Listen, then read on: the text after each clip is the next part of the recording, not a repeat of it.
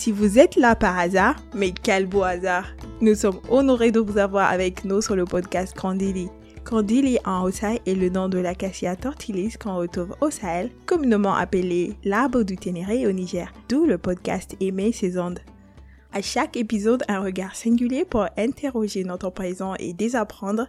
À chaque conversation, un thème inspiré par le parcours de notre invité. Justice climatique, souveraineté alimentaire, lutte contre la désertification, protection des ressources naturelles, solidarité citoyenne et plus encore. Bienvenue, je suis votre hôte, je m'appelle Balkis Adawara. Cet épisode a été enregistré dans le cadre du partenariat Candili et le festival Mille et une bouffe.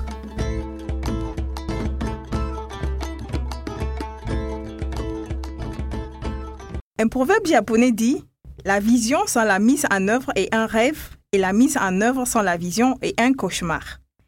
Dans cet épisode, nous allons nous entretenir avec Joseph Garvey de l'entreprise sociale Sahara Sahel Food qui en 2021 a été élu l'un des membres fondateurs du hub numérique de la décennie de la restauration des écosystèmes, un des 50 champions innovateurs sélectionnés par le PNUD ayant le plus innové et impacté le changement climatique en Afrique. Nous parlerons de mission, de vision, de mise en œuvre.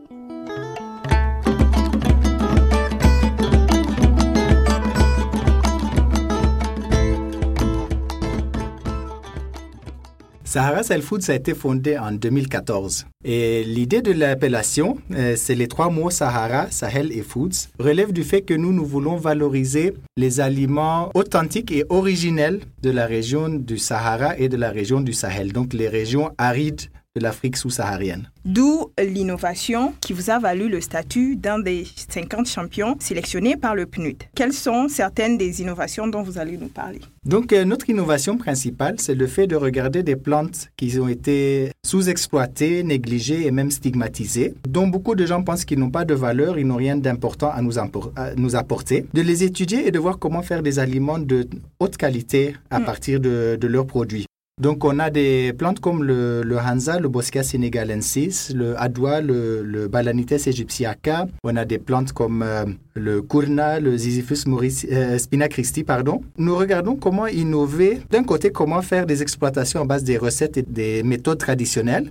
Et de l'autre côté, comment innover, faire des nouveaux produits, des nouvelles applications de ces aliments qu'on peut obtenir à partir des fruits, des graines et des feuilles de ces plantes. Et dans combien de régions au Niger êtes-vous actif et comment se passe la collaboration, s'il y a collaboration avec d'autres structures sociales? Nous sommes actuellement actifs dans quatre régions, c'est-à-dire les régions de Zinder, de Maradi, de Tilaberi et de Tawa. Une partie du travail, nous sommes en contact direct avec la population rurale et nous travaillons euh, à notre propre chef. Et pour d'autres parties du travail, nous faisons des collaborations avec d'autres ONG internationales ou nationales qui veulent intervenir dans ces zones et qui veulent voir valoriser les produits forestiers non ligneuses, les ressources euh, forestières qui sont dans leur zone. Et là où est notre spécialité, c'est qu'on peut aller dans des zones où on pense qu'il n'y a rien de valorisable et nous trouvons à chaque fois plusieurs plantes qui peuvent être très bien valorisées. On s'organise, euh, eux, ils sélectionnent par exemple des villages où ils veulent qu'on travaille. Nous, notre équipe part, elle fait des inventaires, elle se renseigne sur quelles sont les plantes qui poussent dans la zone que les villageois connaissent. Elle part regarder sur les terrains pour voir un peu comment est la disponibilité.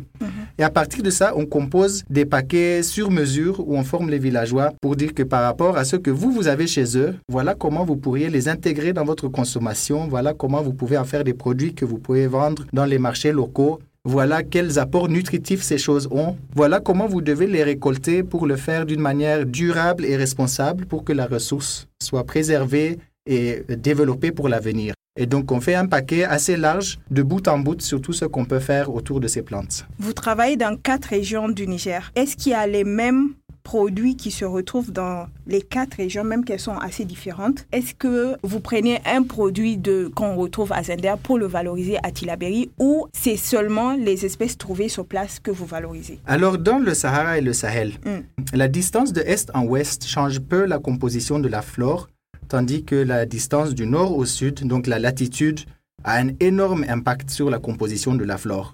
Donc, on peut être à Tilaberi, trouver pratiquement les mêmes ressources qu'à Zender, si on est dans la même, sous le même isoyète pluviométrique. Mais par exemple, si on est au sud de la région de Zinder, on peut avoir des espèces qui n'existent pas du tout au nord de Tillabéri et vice-versa. Donc les similarités sont vraiment selon les isoyettes et les différences donc là où la pluviométrie change. Nous, notre travail, on essaye premièrement à montrer aux villageois comment valoriser ce qui est disponible dans leurs alentours. Parce que nous nous disons que la population rurale au Niger n'a pas beaucoup de liquidités. Ils ne sont pas dans une économie de, cash pour le moment. Si on leur dit d'acheter des choses au marché, d'acheter des choses qui viennent d'ailleurs, etc., d'où est-ce qu'ils vont trouver les moyens pour les faire? Donc nous leur montrons plutôt comment valoriser ce qu'ils ont chez eux et comment aussi pouvoir le commercialiser les surplus qu'ils en trouvent pour que cela leur apporte des revenus. Donc on est vraiment plutôt focalisé sur le local et la valorisation du local. Valorisation du local, valeur nutritive, valeur économique aussi. Vous travaillez dans quatre régions. Euh, J'imagine que votre équipe, elle est très diversifiée. Combien d'employés avez-vous à peu près Des employés permanents, des volontaires? Ce qui serait important, c'est de savoir avec à peu près combien de cueilleuses vous travaillez dans ces différentes régions. Nous avons une équipe de 26 euh, employés salariés euh, à plein temps. Nous avons cinq volontaires éparpillés à travers le monde qui nous donnent des aides importantes et des compétences qui manquent peut-être dans le noyau de notre équipe. Dans l'équipe même, nous avons des départements très diversifiés. On a tout entre des services achats, la commercialisation, euh, les unités de transformation, la production donc, mais on a aussi les formateurs et l'administration et c'est vraiment toute une panoplie de, de, compétences nécessaires pour faire tourner l'activité. Donc on est vraiment très, très euh, multidisciplinaire. On est aussi assez actif dans la recherche scientifique et dans les euh, recherches et développement aussi. Donc, on développe même nos propres systèmes informatiques pour faire fonctionner la colonne dorsale numérique de l'entreprise. Donc, on euh, essaye de cultiver les compétences dans beaucoup de domaines différents. Maintenant, au niveau de la population rurale, là, on travaille avec des cueilleuses qui sont dans à peu près 80 villages ou communautés différentes, qui dénombrent vers les 2000 euh, personnes, à vaste majorité des femmes. Et nous avons aussi certains travaux que nous émettons en sous-traitance, surtout des travaux de concassage de différentes noix. Et ces travaux se font par un groupe de 300 à 400 femmes sous-traitantes. Vos locaux sont principalement dans la région de Zender. Qu'est-ce qu'il y a exactement à Zender et qu'est-ce qui est sur le site de Aronguza, qui est assez intéressant? Effectivement, notre siège est à Zender-Ville. et là, nous avons une partie de la transformation alimentaire. Nous avons le bureau commercial et administratif. Et puis, à 25 km au nord de la ville, nous avons un deuxième site qui est au niveau du village d'Alunguza, où nous sommes en train de relocaliser des activités de la production. Et aujourd'hui, on y trouve la première usine ou unité de transformation de Hansa du bosquet sénégalensis dans le monde. On a aussi un site d'expérimentation là-bas qui est piloté par nos partenaires Wild Earth, où de la recherche est faite sur le semi-direct, comment établir des arbres et différentes plantes vivaces indigènes à partir des semences mises directement au sol. Et là, on est en train de reboiser, créer une petite forêt autour de ça. Et on a une autre partie de l'espace qui est en régénération naturelle où on observe les mécanismes de, de la succession écologique, etc., pour voir comment la terre se recouvre quand on la laisse le temps de, se, de respirer. J'avais pas eu à poser la question, mais justement, la question prochaine aurait été de, de parler de cette structure sœur qui s'appelle Rewild Earth. Je voulais savoir un peu plus sur son apport complémentaire à la mission de SSF. Rewilders sont des spécialistes sur les techniques de reboisement en zones arides. Plus on avance vers des zones arides, plus les techniques traditionnelles de reboisement sont difficiles à pratiquer. À noter euh, la plantation par pépinière. Parce que en euh, zone très humide, prenons le cas extrême, la forêt tropicale. Vous pouvez voir un arbre qui fait 40 mètres de haut et qui n'a que 1 mètre de racine. Quand vous rentrez en zone extrêmement aride, là on se met à la, aux zones limitrophes du désert, mm. vous avez le même profil mais inversé. Vous avez peut-être 1 mètre d'arbuste avec 40 mètres de racines. Et le problème de la pépinière, c'est qu'il ne donne pas l'espace pour le système racinaire de la plante de s'épanouir. Alors quand on la transmet en, plantation dans des zones arides, le système euh, racinaire est trop contraint et il n'arrive pas à soutenir même une petite plante. Le semi-direct, par contre, fait que la plante pousse très doucement en surface, mais s'engage rapidement vraiment à enfoncer des racines profondes et étendues. Et ce qui fait qu'elle met la plupart de son énergie dans le développement du système racinaire jusqu'au jour où celui soit bien développé. En ce moment, il se met à pousser à la hauteur. Et c'est pourquoi plus la zone est aride, plus le semi-direct devient la technique importante pour pouvoir faire le reboisement. Donc le semi-direct est plus adapté aux zones arides. Effectivement, parce que le Niger est par excellence un pays aride. On a 80% de désert et le reste du pays est assez aride en général, hormis la bande soudanienne qui est juste à la frontière sud du pays. Est-ce que vous pensez que cela est lié au faible succès souvent de nos reboisements ou des plantations qui sont faites très souvent à partir des pépinières? Oui, clairement, clairement. En effet, on a adopté la méthode de la pépinière venant de zones plus humides où elle marche euh, assez bien, mais on n'a pas révisé ça pour voir qu'est-ce qui est mieux adopté à nos réalités arides ici au Niger. Et la deuxième erreur que nous avons fait avec les pépinières, c'est que nous nous sommes beaucoup focalisés sur les plantes exotiques. Les plantes exotiques parfois ont une croissance rapide et dans les zones plus humides du Niger, sont faciles à propager. Mais là aussi, quand vous montez vers les zones arides, elles ne résistent pas ne résistent pas du tout comme nos essences euh, indigènes. Vous prenez des essences comme le candili, l'acacia tortilis ou le, euh, le giga, le merua crassifolia, le adwa, le balanites egyptiaca, mm. etc. Ils sont imbattables dans leur capacité de s'adapter à des climats austères et arides. Monsieur Joseph, venons-en au fait. Les grands défis actuels, désertification, changement climatique, perte de la biodiversité, si je continue la phrase, comment vous la finirez? Ces défis peuvent être résolus par trois points de suspension.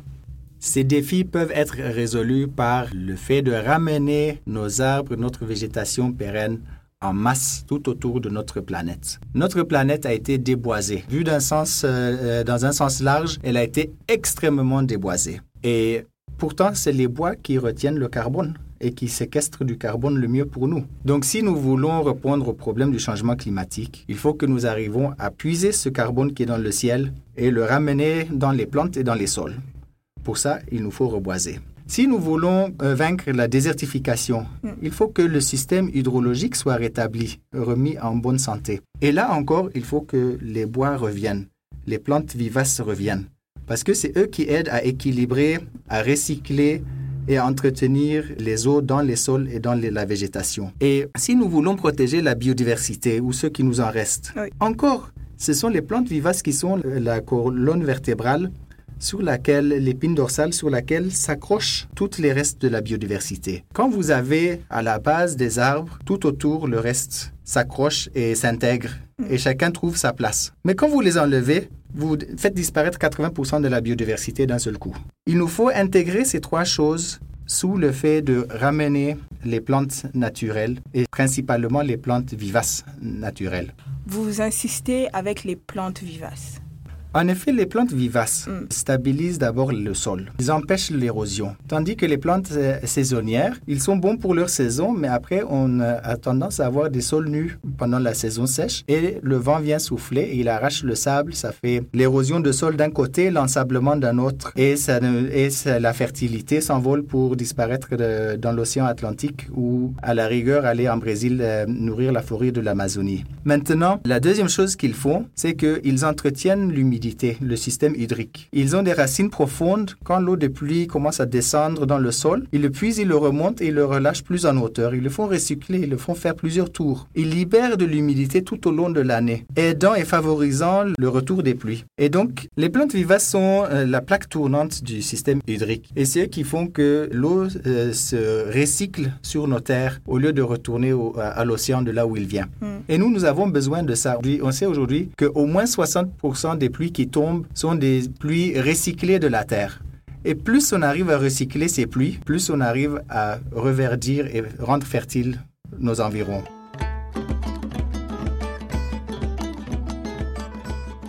Le climat, vous allez répondre par oui ou non. Le climat peut se résoudre à travers les énergies renouvelables, oui ou non Oui, partiellement. Qu'est-ce qu'il y a dans le partiellement?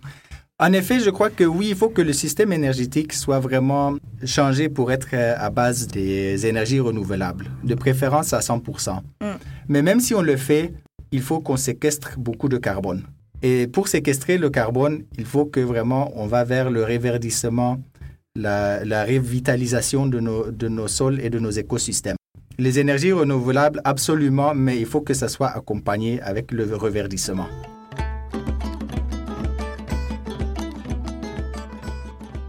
Comprenez-vous et êtes-vous satisfait de la politique climatique de votre pays, le Niger? Euh, je me demande souvent si réellement nous avons une politique climatique ici, au- Mm. au, Niger. J'ai l'impression que notre ambition climatique en tant que nation se limite au fait de quémander et de dire que nous sommes victimes du changement climatique, Mm. apportez-nous des fonds pour l'adaptation. Mais je ne vois pas que nous voulons prendre une part de responsabilité. Certes, nous ne sommes pas les plus grands émetteurs, je suis d'accord, mais nous devons quand même faire partie de la solution. Nous voulons quand même être un pays modèle et pas juste un pays le, le dernier et le quémandeur du monde. Mm. Nous voulons montrer l'exemple, montrer qui nous sommes et de quoi nous sommes capables. Et j'aurais vraiment aimé voir du leadership où on se dit que voilà, on veut aussi, nous aussi, sur certains points, là où nous sommes capables, prendre le lead, montrer le lead que nous, nous faisons, nous, nous agissons pour contribuer à réduire euh, ce danger dont dans tous les cas nous serons les premiers victimes. On a beau dire que les autres ont pollué, donc nous aussi on va polluer. Mm. Mais qu'est-ce que ça nous aide si c'est nous qui serons frappés en, premier, en ligne de mire? On va juste faire du mal à nous-mêmes. Donc j'aurais voulu qu'on prenne beaucoup plus le lead. Et par exemple, quand on ouvre des nouvelles centrales électriques en année 2022 à base de, euh, de- du pétrole brut, mais je me demande à quoi nous réfléchissons. Nous voulons nous griller nous-mêmes ou c'est quoi l'objectif? Donc j'aurais vraiment aimé qu'il y ait beaucoup plus de vision et beaucoup plus de- d'engagement pour que nous soy- soyons un pays modèle et pas seulement un pays à la queue du peloton en train de dire donnez-nous un peu des miettes pendant que vous, vous continuez vos projets.